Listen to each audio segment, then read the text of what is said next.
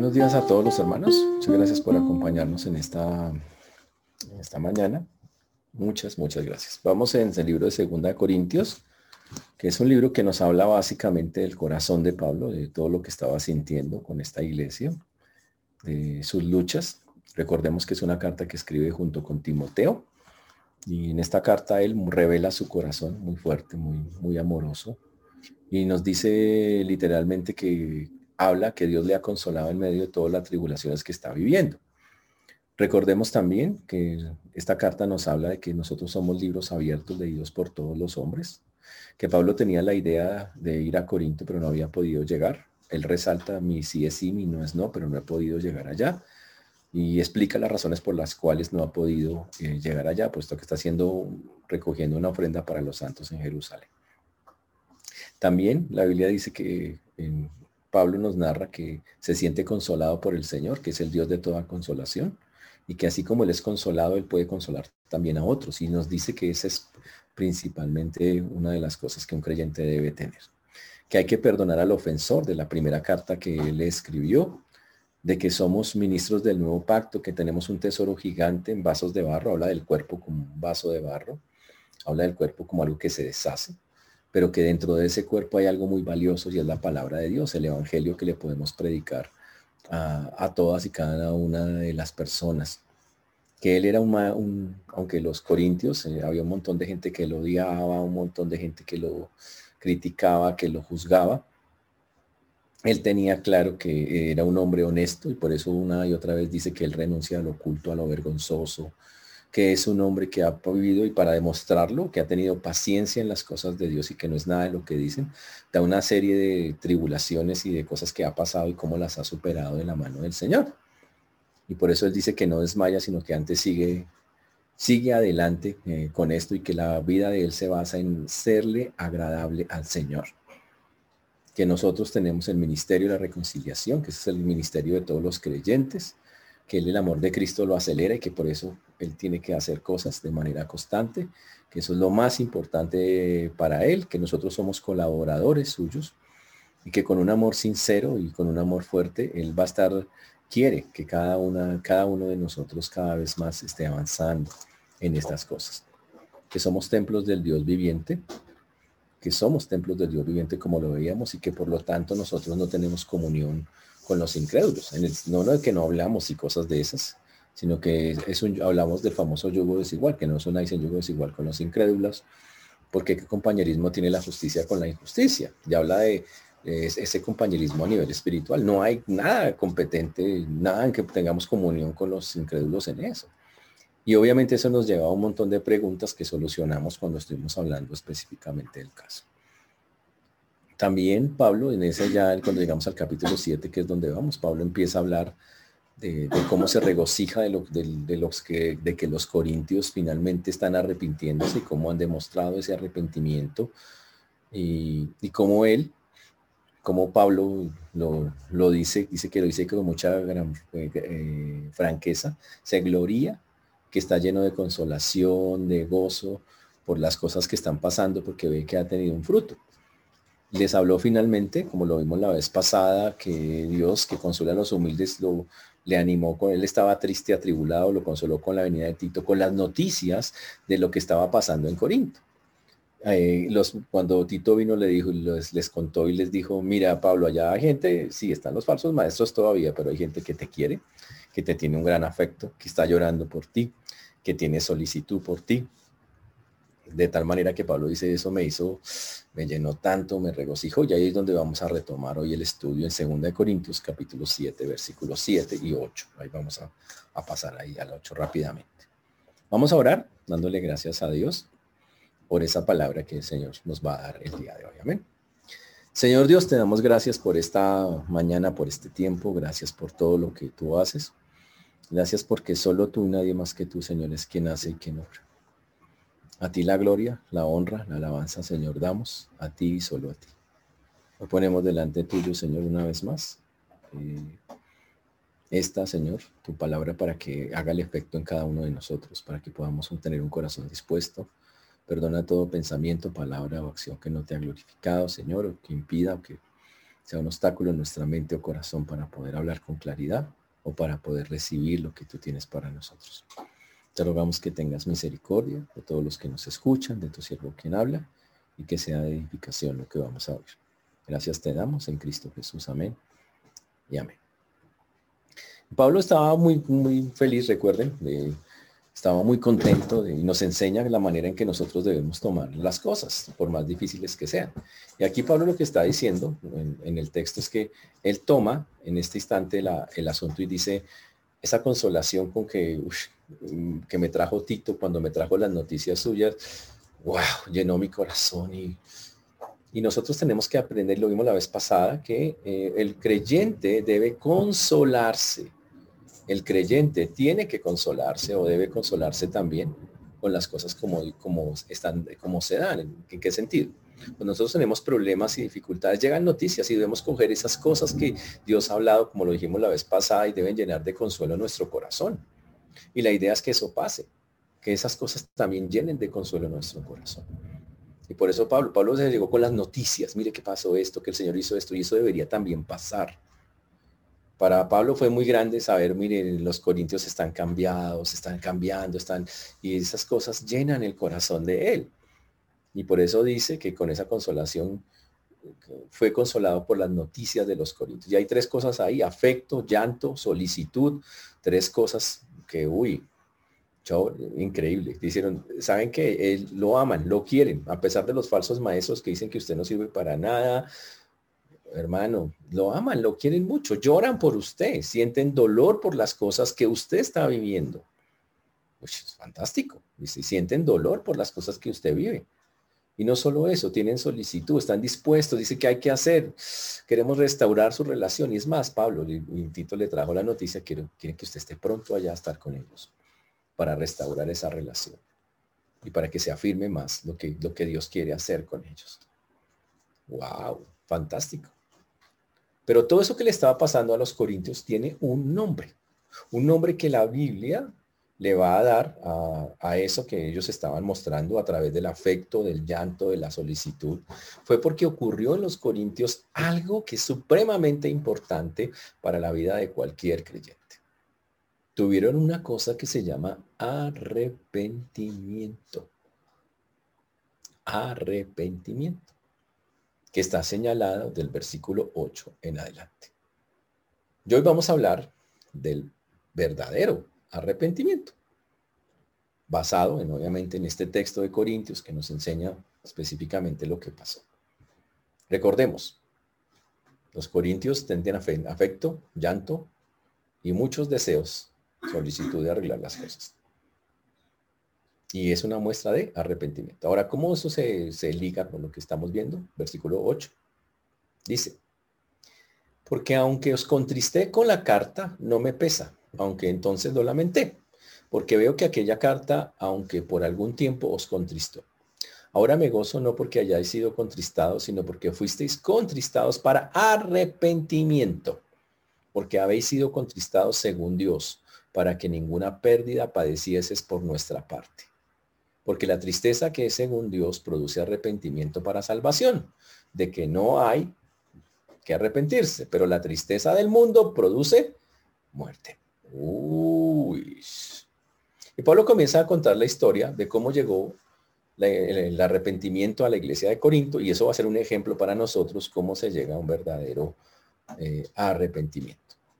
Tito viene y le dice a Pablo, Pablo, los corintios están respondiendo muy bien al Señor, eh, quieren ser leales a usted, reconocen que le han fallado, que han pecado contra usted, que quieren eh, restaurar la relación que rompieron con usted. Ahora, Pablo ahora escribe, ahora recapitulando, han pasado ya unos cuantos meses desde la primera carta, un buen tiempo, y ahora Pablo se pone a pensar y dice, bueno, voy a resumir lo que pasó. Y dice, Pablo nos cuenta lo que pasó. Dice, él había entristecido a los creyentes con, la carta que les había enviado. La, primera carta, que, que, les había enviado, una carta anterior que él había enviado, había sido muy dura para los corintios. Está en 2 de Corintios 2.4.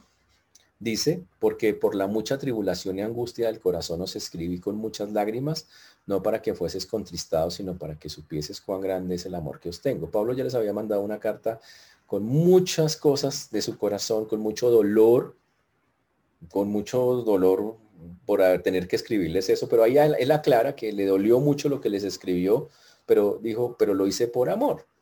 Dice, no para que ustedes fueran en tristeza, para que se echaran a la pena, no, no, sino para que supiesen que les amo a pesar de todas las cosas que ellos estaban diciendo contra él. Ahora, él describe un paréntesis ahí y dice, no me pesa, aunque entonces lo lamenté. Y él dice, ahora que veo el resultado, no me pesa, pero debo ser honesto. Pablo habla lo que es. En ese momento, después de haberme dado la carta y todo lo que les dije, se sintió como que, uy, la, la embarré, lo lamento por haber escrito aquella cosa. Entonces, pero ojo, eso él está contándoles a todos lo que pasó. Él dijo, tengo que escribirles, les escribió, pero después dijo, les escribí como muy duro. Pero, pero ahora nos está diciendo, no me pesa haber sido así en ese instante. Aunque en ese momento fue duro para mí hacerlo y me dolió y lo lamenté por haberlo hecho de esa manera. Por eso, Pablo dice, después de eso, de que ocurrió eso y mandó la carta, se fue Tito, recuerden, y él está esperando que venga Tito y mientras él esperando, espera, mientras él está esperando a Tito, él dice cómo estarán las cosas. Pablo tenía una preocupación grande por qué estaba pasando después de que mandó la carta. Eh, por eso lo dice el versículo número 8, porque veo que aquella carta, que aunque por algún tiempo os contristó, Pablo dice, yo sé que esa carta los va a entristecer, va a ser duro para ellos, porque era una exhortación fuerte de parte de Pablo. Y, dice, y ahora, hmm", y sé que estaba seguro Pablo, cuando llegue esa carta, los corintios la lean y se van a entristecer. Y dice acá, aunque por algún tiempo, dijo, pero Pablo ahora que hace la que ya tiene a Tito y sabe las noticias, dice, efectivamente, la carta a ustedes los entristeció por un tiempo. Se traduce en algunas traducciones, dicen por una hora, significa por un breve espacio de tiempo, ellos se sintieron dolidos por lo que Pablo les escribía. Pero ¿sabe qué? Ese es el dolor del arrepentimiento. Es un dolor breve. Breve. Es corto. Porque hay dolor de que, uy, es una verdad que me hirió y me... Ah. Pero como es un arrepentimiento genuino, después del arrepentimiento que llega, el gozo. Por eso dice acá, aunque por algún tiempo os contristó, ahora me gozo. Y ahora dice, y yo sé que les dolió por un breve espacio de tiempo, porque el dolor que del arrepentimiento es corto, breve, mientras que el gozo es perdurable, permanece más. Entonces Pablo nos muestra que hay momentos eh, en los cuales eh, hay que hablar lo que hay que hablar. Ojo, Pablo lo hacía con amor. Pablo sentía dolor en su corazón, escribió, llamó la atención, exhortó a los corintios, les dijo lo que estaban haciendo mal. Y a veces va a ser doloroso tener que decirle a alguien, oye, mira, el dolor de esto, esto, esto. Pero el asunto es, lo que produce un dolor por un periodo breve de tiempo, si estamos hablando con alguien que de verdad está en el Señor, lo que va a pasar es que después esa tristeza se convertirá en gozo, que es básicamente lo que Él nos está, nos está diciendo. Mm. Por eso Pablo, ante estos momentos, nos está demostrando qué se hace como lo vimos la vez pasada, cuando uno tiene un poco de presiones externas y fuera de eso lo tiene a uno molestando por dentro. Y aquí está la forma de responder. Y Pablo está diciendo, listo, cuando todas esas presiones llegan, cuando la gente nos molesta, a pesar de eso hay que hablar lo que hay que hablar con amor. Hay que exhortar cuando toca exhortar. Todo tiene su tiempo. Hay que hacerlo. En ningún momento echarse a la pena eso, sino decir sí. Y entender que obviamente como seres humanos tendremos nuestras inquietudes. ¿Será que esto, Señor? Y por eso hay que pedir tanta dirección del Señor. Pero Pablo lo que estaba buscando es lo que finalmente logró, que ellos tuvieran un verdadero arrepentimiento. Pablo no estaba feliz porque los corintios pusieron a llorar por él. Ay, no, qué felicidad, qué chévere, ustedes me quieren porque se pasan llorando. No, esa no era la... No. Pablo estaba feliz porque ellos lloraron para arrepentimiento del Señor. Lloraron para un verdadero arrepentimiento. Ese es el asunto. Y Pablo dice, me goza eso. Me goza eso. Estaba como pensativo, ¿será que? Pero veo que el Señor hizo la obra, veo que el Señor los, los tocó. Ahora, ¿cómo se demostró ese verdadero arrepentimiento? Pues en ciertas cosas que los corintios hicieron. Ahora, es obvio que tengamos que hablar de la diferencia entre el remordimiento y el arrepentimiento. El remordimiento es cuando digo, ay, qué embarrada ser así, me pescaron, pobrecito yo por ser así, eso no es arrepentimiento. Ese es una actitud de, de desespero, de orgullo, de orgullo herido. Es que qué embarrada y usted se siente herido porque lo, le, le hicieron a, quedó mal. Y usted se siente la víctima. Todos los que sufren de remordimiento se sienten víctimas. Ay, la vida que me ha tocado, pobrecito. Eso no es arrepentimiento. Se victimizaron. Ese es el asunto.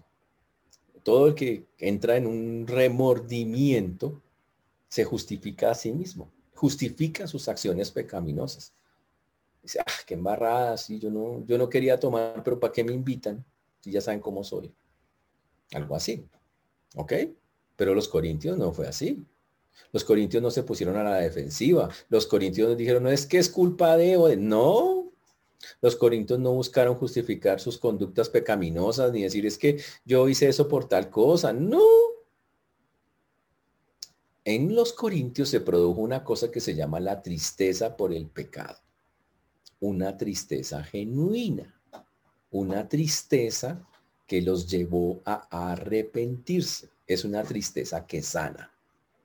Que sana, ¿ok? Ese es el asunto. Ahora, por eso Pablo nos dice en ese versículo, ahora me gozo no porque haya sido contristado, sino porque fuisteis contristados para arrepentimiento, porque habéis sido contristados según Dios. Uy, eso quiere decir que hay un arrepentimiento que el mundo llama arrepentimiento y hay un arrepentimiento que el mundo llama, perdón, que, es verdadero y que es el de Dios. El del mundo hay que llamarlo remordimiento, que ya dijimos, es la persona que se victimiza y pobrecito yo y que la vida y que tal y la, Y el genuino es el que reconoce que está recibiendo una consecuencia o sintiendo algo porque ha hecho algo que no es correcto delante de Dios. Son diferentes. Pero cuando el arrepentimiento es genuino, la Biblia lo dice acá de esta manera, cuando esa tristeza que se produce por el pecado es genuina, guía hacia lo que llamamos el arrepentimiento, que no es otra cosa que un cambio de dirección. Es cambiar totalmente de dirección. Si iba para el norte, voy para el sur. Es eso, es entender, por ahí no es. Esa no es la forma de yo hacer las cosas y lo cambia. Ahora, el arrepentimiento de los corintios le trajo una tranquilidad a Pablo increíble. Lo alivió de una manera fantástica. Por eso dice, ahora me gozo. Dice al final del versículo 9, para que ninguna pérdida padecieses eh, por nuestra parte. Eh, interesante. Y él dice, porque habéis sido contristados según Dios. Dice, Dios produjo esa gran tristeza para que ustedes no perdieran nada para que no nos perdiéramos el uno al otro. Básicamente es lo que está diciendo Pablo. Había, hay muchas cosas que ustedes me pueden bendecir a mí y hay muchas cosas que yo los puedo bendecir a ustedes. Y cuando yo digo esa tristeza que me llevó, nos llevó, lo llevó a ustedes al arrepentimiento, los dos ganamos. Ahora ustedes me pueden bendecir y yo puedo seguirlos bendiciendo. esa es la forma que Pablo quiere mirar esa, esa clase de cosas. Es, es muy chévere. No se pierde nada. No hay pérdida si los corintios hubieran seguido en su actitud beligerante y en su rabia y en su ira, hubieran perdido muchísimas de las bendiciones que Dios tenía para ellos a través de Pablo. Ese es el asunto. Eso es. Y eso es algo súper, súper chévere. Ahora, esta parte es muy importante porque aquí dice que hay una, dice el versículo 10, porque la tristeza que, que según Dios produce arrepentimiento para salvación. Uy, de que no hay de que arrepentirse. Vamos hacia eso. El arrepentimiento de los corintios lo, mostraba que eran creyentes genuinos. Significa que eran salvos. ¿Ok? Eran salvos. Entonces, ojo, el remordimiento humano es simplemente psicológico, emocional. Busca que la persona se sienta, ay, estaba estresado, ya se me pasó. Ahora me siento mejor en esto. Eso es, ese es el remordimiento humano. Es muy diferente al arrepentimiento bíblico que produce un fruto, una vida completamente transformada. Y solo se puede hacer con el Señor y con el Espíritu. Por eso, una persona sin el Señor no puede tener un arrepentimiento transformador. Puede tener un, arrepentimiento humano, que es más un remordimiento que otra cosa. Ahora, la tristeza del mundo, porque el mundo tiene su propia tristeza, es diferente a la tristeza de Dios. La tristeza del mundo produce lo que ya dijimos, un remordimiento, pobrecito yo, la vida tan dura que he tenido, todo lo que me ha tocado, eso es la víctima, doña víctima, y don victimín y doña victimín, fantásticos. Autocompasión, autoconmiseración, eh, mi vida no tiene sentido, eso no sana a nadie, no transforma a nadie, no redime a nadie, no salva a nadie. Y llena a las personas que viven en esa vaina en culpa, vergüenza, depresión, ansiedad, desesperanza. Y en algunos casos llega a tal punto ese remordimiento humano tristeza humana que las personas llegan a la muerte por ese tipo de cosas. Y la evidencia más grande de eso es ese, ese señor que trabajaba en la DIAN en los tiempos de Jesús. Judas es que se llama, Judas. ¿Qué hizo el tipo? Sintió remo, sintió tristeza. Uy, qué embarrada la embarré. Yo no voy a haber vendido a Jesús, pero, pero no arrepentimiento no dolor por haberle fallado a Dios, sino él tenía dolor con él mismo. Yo, ¿por qué soy así de malo? Que embarrada y se sintió desesperado y se mató. Ese es el asunto. ¿Ok? Ahora, si nosotros somos honestos, nosotros, ¿cómo llegamos a la salvación? Primero porque el Señor a través de alguien o de algún, de algún medio nos hizo entrar en contacto con su palabra. Esa palabra nos exhortó a veces nos contristó, nos hizo ver nuestra verdadera condición, ¿cierto? Y cuando vimos nuestra verdadera condición dijimos, qué embarrada ser así, me siento mal. Y hay dos opciones, pude haberla, tener la tristeza del mundo, donde me sentí remordimiento por ser así y no cambiar, o sentir un dolor profundo por entender que le falla a Dios y tomé la decisión de la salvación. Entonces, si una persona dice que está en la salvación es porque en algún momento de su vida se ha arrepentido.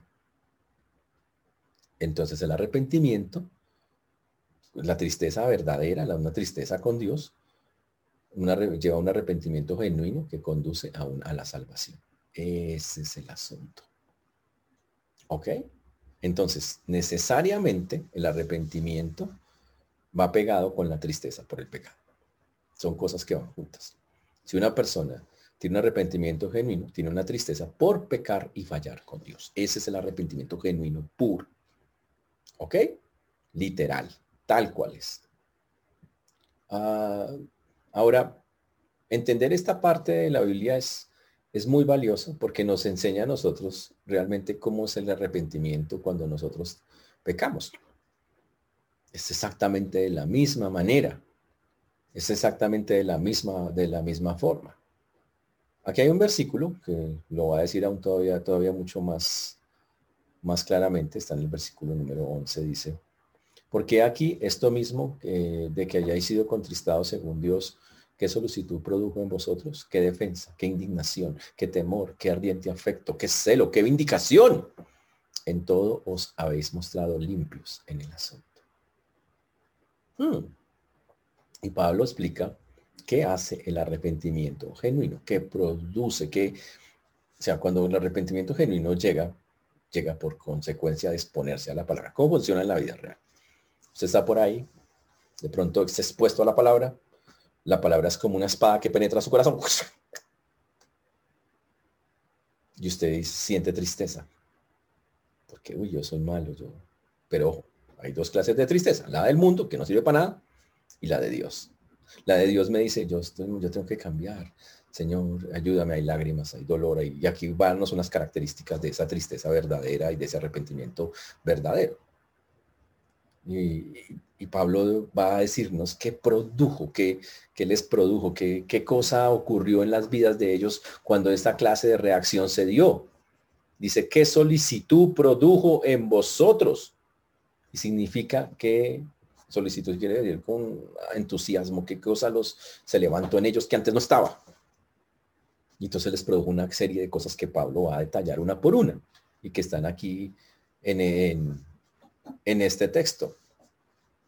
Por eso Pablo, eh, ah, que digámoslo así, casi que les está haciendo un examen y dice, yo viendo que ustedes se les produjo este, las siguientes cosas que voy a nombrar, estoy bastante seguro que ustedes se arrepintieron. Pero así vean, segurísimos. Y va a mostrarlas cuáles son ellas y va a dar la lista acá en ese versículo. Están todas esas que él nombra, muy una por una, que están allí enumeradas. Dice, porque aquí esto mismo que hayáis sido contristados según Dios. Primero él aclara, es el hecho de que ustedes hayan sido contristados según Dios muestra los resultados cuando una persona de verdad es expuesta a la palabra y quiere arrepentirse para con el Señor. Y él dice y responde, ¿qué solicitud produjo en vosotros?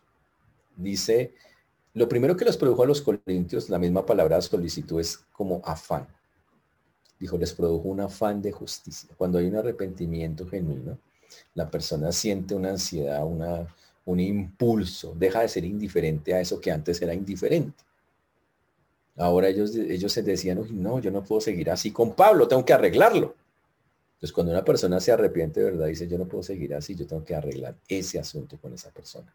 Tengo que arreglar ese asunto con, con quien sea que tenga el problema. Eso es un verdadero arrepentimiento. Ya no hay más indiferencia. ¿Ok? significa quiero restaurar. Y pero pila, se le, se le, se le crea como esa, esa ansiedad, esa solicitud de que tengo que hacerlo.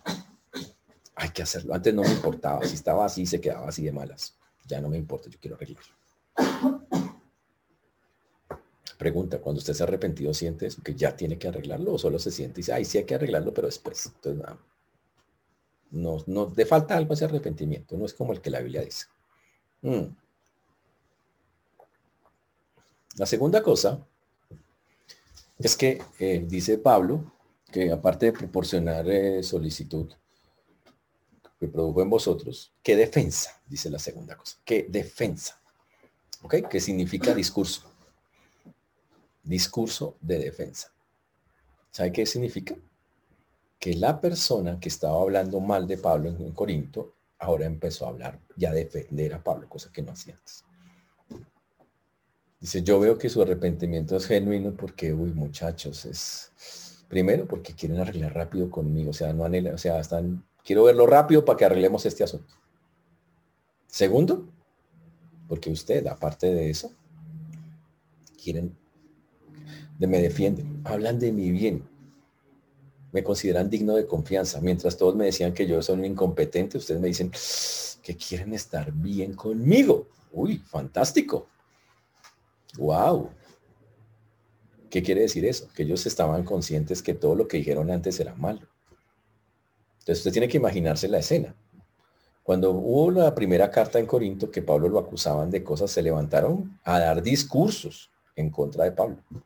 Ahora, en esta carta, se levantan a dar discursos a favor de Pablo, a defender, a limpiar el nombre de Pablo, a decir, no, no, no, no, no, no estábamos equivocados, a reconocer su falta públicamente. Eso es un arrepentimiento genuino, cuando la persona dice, voy a reconocer eso, que sí, la, la embarré. Hablé mal, pero ahora voy a hablar bien. Y lo hago públicamente. Obviamente con las personas que involucré, ¿no?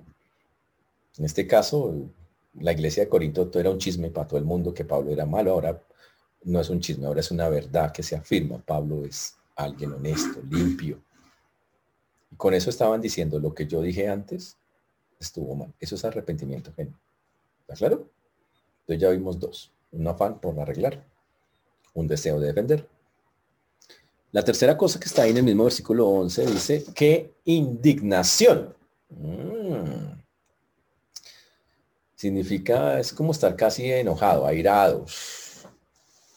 Y significa que el Corinto, los corintios que antes estaban hablando mal y pecando de esa manera, ahora estaban ofendidos, ojo, por su propio pecado. Estaban avergonzados de su propio pecado. Indignados, decían, no, no, no, no, ¿cómo pude fallarle a Dios y a Pablo? Ahora pasó algo que no pasaba antes, odiaban el pecado que tanto habían apreciado antes, digámoslo de esa manera. Ahora odiaban eso, decían, antes no sentía, pero ahora siento, y Pablo lo veía, por eso lo está diciendo en el texto. Dice, yo sé que ustedes tienen un verdadero arrepentimiento porque están indignados por ser así, por pecar, por contra el pecado, es, contra eso de tener esas actitudes que no tienen por qué estar. Esas actitudes vergonzosas, feas. Súper, ¿no? Chévere, eso es, eso, eso es un arrepentimiento.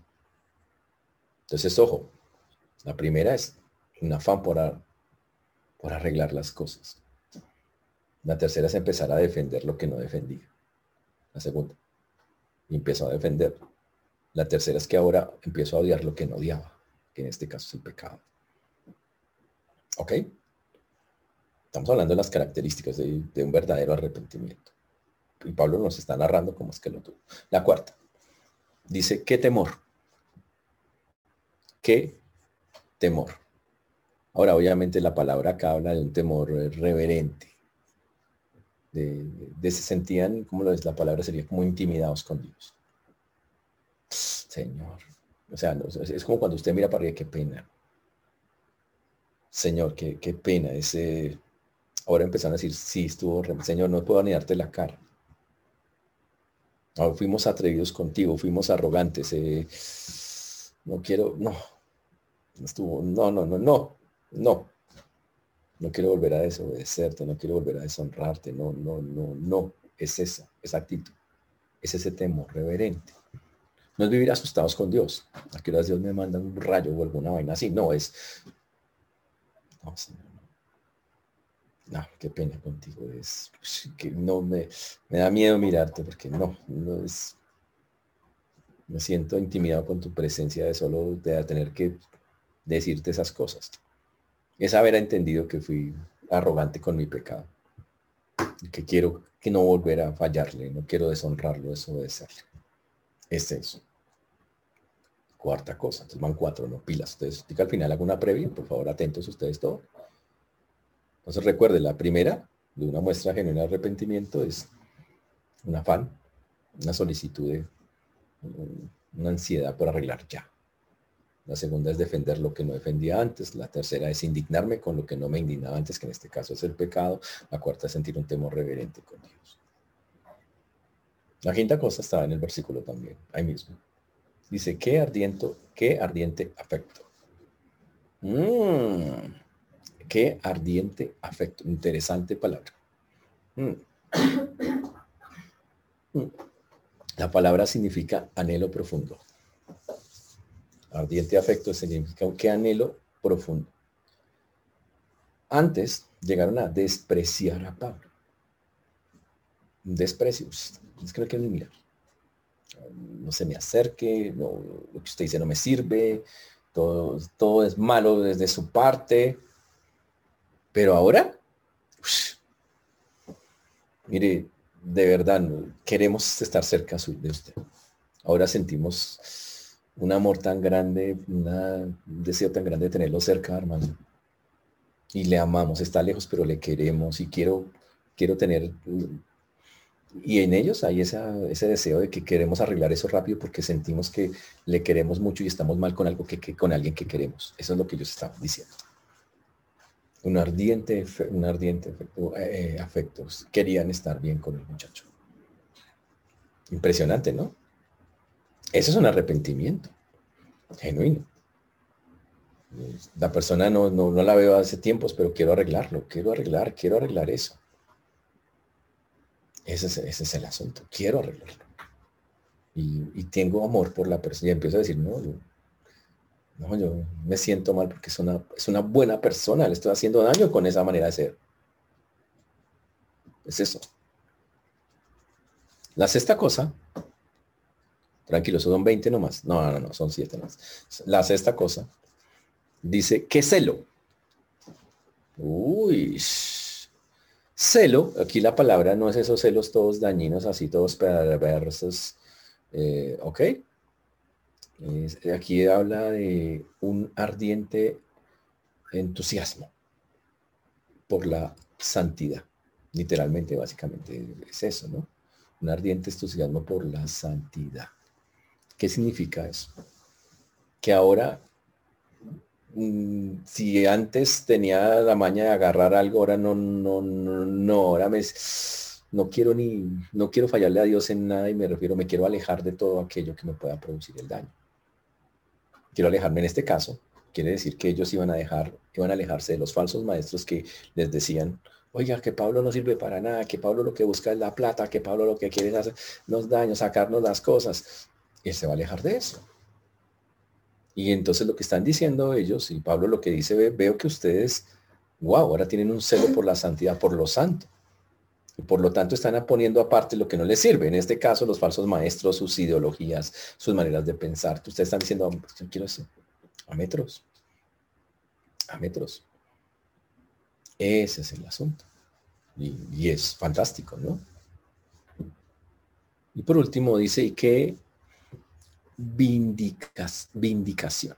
¿Ustedes de casualidad no han vindicado? Nunca. Yo vindico, tú vindico, tú vindicas, vosotros vindicáis, vosotros vindicasteis. No, no, no. Mm. ¿Sabe qué significa vindicación? Justicia. Justicia. Es un deseo de justicia. Y ahora él dice, ¿qué deseo de justicia tienen tan increíble ustedes? qué deseo tan grande de, restituir, de arreglar, es, eso, esto es llamado indicación. En pocas palabras, están dispuestos a pagar las consecuencias de su pecado, a aceptar las consecuencias, a, algo así como, Pablo, ¿cuál es el costo? Yo lo pago. ¿Te debe algo, hermano? Yo lo pago. Imagínese eso. Increíble ese estudio, ¿no? Sobre el arrepentimiento. Yo lo pago. Listo. Y quiero pagar, y están dispuestos a pagarlo. Y, ellos entienden. Seguro habrá Pablo consecuencias. ¿Sabe qué? No importa. Dígame cuántas son. Yo los pago. Están dispuestos a asumir ese costo. Ese costo. Wow. Impresionante, ¿no? Ahora, por eso Pablo termina en el versículo, esa disertación de ese pedacito, lo termina en el versículo 12 diciendo, Así que aunque os escribí no fue por causa del que cometió el agravio, ni por causa del que lo padeció, sino para que se os hiciese manifiesta nuestra solicitud que tenemos por vosotros delante de Dios. Y Pablo llega y dice, muchachos, voy a explicarles la causa genuina por la cual yo les escribí eso. Recuerden que los corintios es la iglesia más carnal de su época, o sea, una iglesia muy, muy carnal, muy madura, con mucho pecado. Y, habían, se habían dejado envenenar por los falsos eh, maestros. Ahora Pablo, cuando les escribe la carta, la actitud es que ellos recapaciten, que se alejen de tener esas actitudes pecaminosas contra él y que ellos logren ver quién es realmente Pablo. La intención de Pablo es una intención de amor por encima de cualquier otra cosa. Ahora, por eso Pablo quiere aclararles el asunto. Dice, yo lo, antes que cualquier otra cosa, muchachos, quiero que dejen de pecar contra Dios. Quiero que dejen de tener esa, estar respondiendo de una manera que no es agradable a Dios. Él dice, no fue por causa del que cometió el, el, agravio. Dice, yo lo estoy escribiendo para decir, es que es culpa suya, o es culpa suya, o es culpa suya.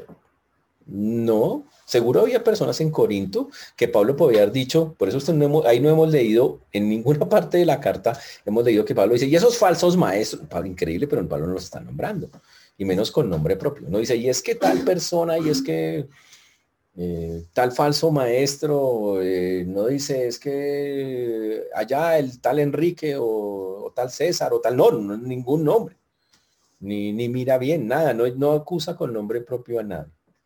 Y Pablo dice, miren que cuando escribí la carta no lo hice para atacar al que me, ofendió, al que cometió el agravio. ¿Mm? Mm. Y dice, tampoco al que lo padeció. Dice, tampoco buscaba yo una venganza personal. No, yo no estaba ahí detrás de que, uy, voy a hacer que, que esta persona pague, que tal cosa. Tampoco esa fue mi intención, dice Pablo. No lo expuse por esa circunstancia. Es básicamente lo que nos está, eh, nos está diciendo. Uy, qué chévere. O sea, Pablo está aclarando, no estoy, la, razón principal no tiene nada que ver por, el que recibió la injuria o algo así, no, para desquitarme de él. No, no, no, no, no, no, no, no. Sino para que se hiciese manifiesta a los corintios. La, el acelere de Pablo por la iglesia de Corinto y lo dice que lo hace delante de Dios. Pablo dice, ¿sabe qué? Yo lo que quería era que vieran que la razón más importante por lo que les escribí la carta es que yo tengo un gran amor por ustedes, una solicitud, un afán por estar bien con ustedes delante del Señor. Eso es todo mi deseo. Quiero estar bien con ustedes es, es el asunto. Y otra traducción dice, sino más bien para que delante de Dios se dieran cuenta por ustedes mismos de cuánto interés tienen en vosotros. Dice, yo quería que ustedes se dieran cuenta de que, mire, yo estoy interesado genuinamente por ustedes, ustedes son valiosos para mí. Y por eso les escribí la carta y doy gracias a Dios por el resultado. El resultado fue un arrepentimiento genuino en la vida de los corintios. Uy, eso es fantástico. Todo lo que está, lo que acabamos de decir. Ahora, usted dice, ¿eso cómo se aplica a mi vida? tiene montones de aplicaciones. Tenemos siempre cosas por qué arrepentirnos, todo el tiempo, y vamos a hacerlo hasta el final de nuestros días. Ahora una que otra cosa, a veces más, a veces menos. Ahora a veces Pablo que lo que está diciendo es que a veces, obviamente, la forma en que el arrepentimiento llegó a los corintios fue por medio de una carta. Díganos que usted se ponga a hacer cartas a la gente, ¿no? Puede ser, pero pilas. Hay muchas maneras en las cuales podemos hacer lo que hizo Pablo. Pablo les escribió la exhortación. Les dijo, ¿saben qué? Mire, seguro, y ahora viene el punto interesante. Vamos a tener que hablar con algunas personas y decirles, mire, no por una carta, pero la parte más chévere, seguro vamos a recibir algunas cartas o personas que nos van a decir, ¿listo? ¿Cuál debe ser mi actitud? Si yo le envío, si yo entrego metafóricamente la carta o el mensaje, la exhortación, en cualquiera de las formas posibles, dice, ¿lo puedo exhortar por WhatsApp? No, pues fantástico. No sé, si quiere, por correo electrónico, no, pues para modernizar el asunto acá no, verbalmente, como sea. Claro que lo puede hacer. Pero ojo, si ha orado, eso no puede ser. Recuerde que Pablo dijo claramente, eso no, yo no, yo le escribo a una persona, porque hay personas que son bellezas, que son expertos y expertas en llegar y mandar textos bíblicos para ofender a otros, ¿no? Ay, el Señor me mostró esto para usted, ¡Tin! ¡Tan! y le mandan el versículo con el sablazo. Eso no es lo que dice acá. Nada que ver. Pablo, cuando les escribió la carta, fue puntual, mira, tal, tal cosa, muy detalladamente, con mucho amor y con mucho dolor, que dice que le dolió y hasta dijo, uy, tener que decirles todas esas cosas me duele, pero lo hizo. Entonces, lo primero es que estemos dispuestos a mandarlas de la manera correcta y a recibirlas de la manera correcta. Si eso pasa, tanto que las enviemos como las recibamos, debe haber debe producir, si lo hicimos de la manera correcta, si el Señor está trabajando en el corazón de la otra persona, un genuino arrepentimiento, que se va a expresar con cosas muy puntuales. La persona al ver la carta, el mensaje, la exhortación, al recibirla, o nosotros mismos, vamos, se va a producir en nosotros una tristeza, pero no como la del mundo. La del mundo es como las lágrimas de cocodrilo. ¿Por qué dicen la gente lágrimas? ¿Ustedes saben por qué dice la gente lágrimas de cocodrilo? Porque los cocodrilos cuando están comiendo, el lagrimal les empieza a gotear. Están comiendo y no es de la... Eh, por eso lágrimas de cocodrilo. No es porque de verdad sientan tristeza. Están comiendo y se les brota y les, les sale la, les sale la gota. Esa clase de tristeza no sirve. Tampoco sirve que usted, cuando le digan las cosas, la víctima, pobrecito yo, pobrecita yo, la vida, es que la vida, es que esto, echarle culpas, nada. Verdadero arrepentimiento asume, dice listo. Me, me, ha herido, me duele, pero ¿qué me duele? Me duele haberle fallado a Dios. Me duele haber, haber pecado contra Dios. Ese es por ahí comienza, hay una tristeza, que hay dolor hacia eso. Y esa lleva a que la persona tome una serie de decisiones muy prácticas, que son todas las que vimos acá. Y aunque, ojo, duele por un momento, ojo, que el arrepentimiento genuino no hace que la persona se eche a la pena y dure vestida de, negro dos años y, y, con una melancolía y no puedo dormir. No, no, no, no, no. Duele, pasa el momento, porque habla de algo corto, e inmediatamente la persona empieza a tomar la decisión, dice, sí, yo voy a cambiar. Y ese cambio literalmente se refleja en que no es un simple remordimiento que se le pasa, sino que la persona, si no es salva, que sería lo más interesante, si la persona no es creyente, la guía que tengo que cambiar mi vida. Y entonces en ese momento aparece quién? El Señor le dice, yo puedo cambiar tu vida y aparece lo que es arrepentimiento para salvación. Por eso cuando las personas de afuera, que no conocen al Señor, llegan a Cristo, cuando nosotros llegamos a Cristo fue porque el Señor nos hizo caer en cuenta que había cosas que estaban mal en nuestras vidas, nos produjo tristeza y esa tristeza nos llevó a la salvación. Ahora, ¿cómo lo hizo Dios? De muchas maneras. Lo vimos por, a través de alguien, usted lo leyó en alguna parte, alguien le mandó una carta, lo que sea.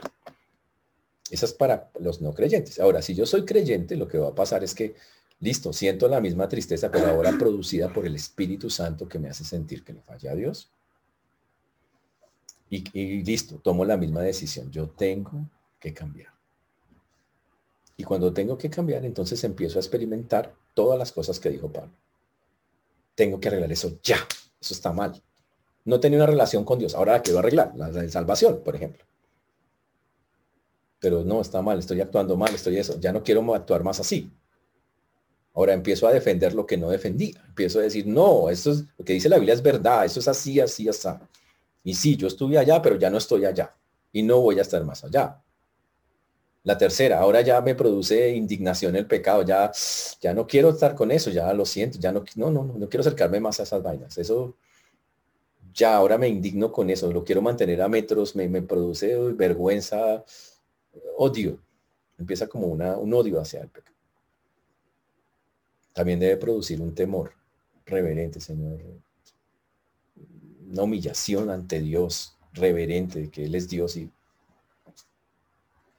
pero también debe producir un afecto por querer estar bien, para, para, o sea, por no sentir que estábamos divididos en alguna parte, en alguna forma, con los con, lo, quien está, con quien estamos ofendidos. Entonces también uno dice, no, yo quiero en eso estar siempre apartado para Dios, no quiero meterme más allá, quiero estar a este lado y se queda la persona a este lado. Y lo más importante, no quiero venganza, solo quiero justicia, no quiero venganza. Nada, Señor, soy justicia, ten misericordia de esa persona como la tuviste conmigo. Y cuando eso pasa, estamos ante un arrepentimiento genuino que reúne las condiciones de la vida. Si ese arrepentimiento no es así, entonces llega el otro arrepentimiento. La persona se choca con el mundo. No quiere saber nada de Dios si no es creyente. Y le echa la culpa a B, C, D, F. Todos tienen la culpa que yo sea así, pues de mi vida, de todas esas cosas. Si es un creyente, puede pasar lo mismo. La persona puede llegar y decir, olvides, es por culpa de esto, es culpa suya, suya, suya, suya, que yo esto, y la persona entra en amargura, en frustración, la persona entra en, desánimo constante, pero no cambia, simplemente se mantiene en un estado de depresión y de tristeza constante. En la Biblia, el que entró en esa línea de arrepentimiento mundano o carnal, que más bien es remordimiento, y no era creyente, se murió. Llegó a un extremo que es ya la muerte, como Judas. En el que es creyente, le garantiza una vida aburrida, harta, una vida depresiva y una vida que no va a ninguna parte porque no quiere aceptar que esto es lo que hay que hacer. arrepentirse y cambiar para glorificar a Dios, no a las personas. Ese es el punto. Por eso usted tiene que preguntarse hoy, ¿cuál es su actitud? La suya respecto a esto que nosotros estamos hablando. ¿Cuál es su verdadera actitud? La que usted tiene realmente con estas cosas tenemos de verdad nosotros arrepentimiento genuino. Seguro habrá cosas en las que usted dice, sí, claro, yo he cumplido todos los requisitos. Pero hay unas que seguro que no. Y que todavía trata de mantener esa rabia, esa ira, esa de mantenerse en esa línea. De que sigue sintiendo, sintiéndose mal, pero por usted. Ay, es que si yo hubiera, es que si yo me hubiera, hace 40 años, metido con el piloto del helicóptero, pero algo así, una cosa así como en la película. No, pues qué bendición. Eso es un arrepentimiento que no sirve para nada, es carnal humano, tiene sentido. Pero si una persona genuinamente es creyente, quiere agradar a Dios, puede llevar estos pasos de arrepentimiento verdadero. Ahora yo le pregunto a usted, ¿cuál lleva, cuáles llevan, cómo lo están llevando ustedes? ¿Cómo lo estamos llevando nosotros? Y recuerde, podemos hablar a otro. Aquí está diciendo que Pablo habló porque tenía que hablar. Pero pilas con amor. Pero también Pablo nos está diciendo que podemos recibir. Y sea cual sea el caso que tengamos que hablar, tendrá que ser con amor y orando al Señor que Él haga la obra. Y si tenemos que recibir con la suficiente madurez para decir, sí, Señor, yo tengo que trabajar en estas cosas. Y cuando eso se entonces estamos ante un arrepentimiento Por eso la invitación en esta mañana es a que de verdad podamos tener esto como base cuando queramos de verdad tener y entender si hemos sido, si hemos tenido arrepentimientos genuinos. Muchas personas se preguntan, ¿por qué las personas vuelven a lo mismo? Aquí está la explicación. Cuando, uno, no ha habido un arrepentimiento que cumple esos requisitos como los que están aquí expuestos, pues es muy difícil volver a tener un arrepentimiento genuino. Y la persona tuvo un arrepent, pero no más, no le llegó sino hasta la mitad, un pedacito. Y por eso vuelve a lo mismo. Pero un arrepentimiento genuino, la persona se aparta de ese centro. Ahora, ¿qué hay que hacer para llegar allá? Y aquí Pablo lo estuvo diciendo. Aceptar lo que el Señor está diciendo, trabajar con eso, algunos les costará más que a otros, pero hay que hacerlo. O sea, aquí el asunto es intentarlo. Empezar, listo, hasta que ya, Señor, ya lo tengo claro, ya, hágale. O dejar así y sentirse remordi remordimiento, lleno de tristeza y dolor y ese tipo de cosas que no llevan a ninguna parte. Que el Señor nos ayude, que podamos tener eso claro en nuestros corazones, en nuestras mentes, para poder, como dice la palabra, llenarnos de gozo como Pablo cuando alguien lo haga o también nosotros cuando lo experimentemos. Que así sea, hermanos, y no olvidemos que la tristeza que busca Dios es la, que hay una tristeza según Dios, que esa es la que tiene que haber y que produce un arrepentimiento genuino. Oremos. Señor Dios, te damos gracias porque tú eres bueno, Señor, y para siempre es tu misericordia. Te agradecemos porque hasta aquí nos has traído, Señor, y has sido bueno con nosotros. Gracias por tu palabra, por lo que nos enseñas y pedimos que tú y nadie más que tú sigas obrando poderosamente en nuestras vidas y corazones. Te rogamos, Señor, por que si hay personas que aún no te conocen, Señor, puedan tener, tú puedas llevarlos, guiarlos, a que puedan ver su condición y, y en esta forma en que la vemos hoy, la tristeza que se produzca por su condición los guíe a un verdadero y genuino arrepentimiento. Pero si ya te conocemos, Señor, de que también tu palabra haga el efecto que tiene que hacer. Y que podamos tomar todos estos pasos que Pablo nos ha señalado y que le mostraron a él claramente que los corintios se habían arrepentido y que son iguales para nosotros. Por eso a ti damos la gloria, la honra, la alabanza, Señor, en este día y rogamos a estar pensando, meditando practicando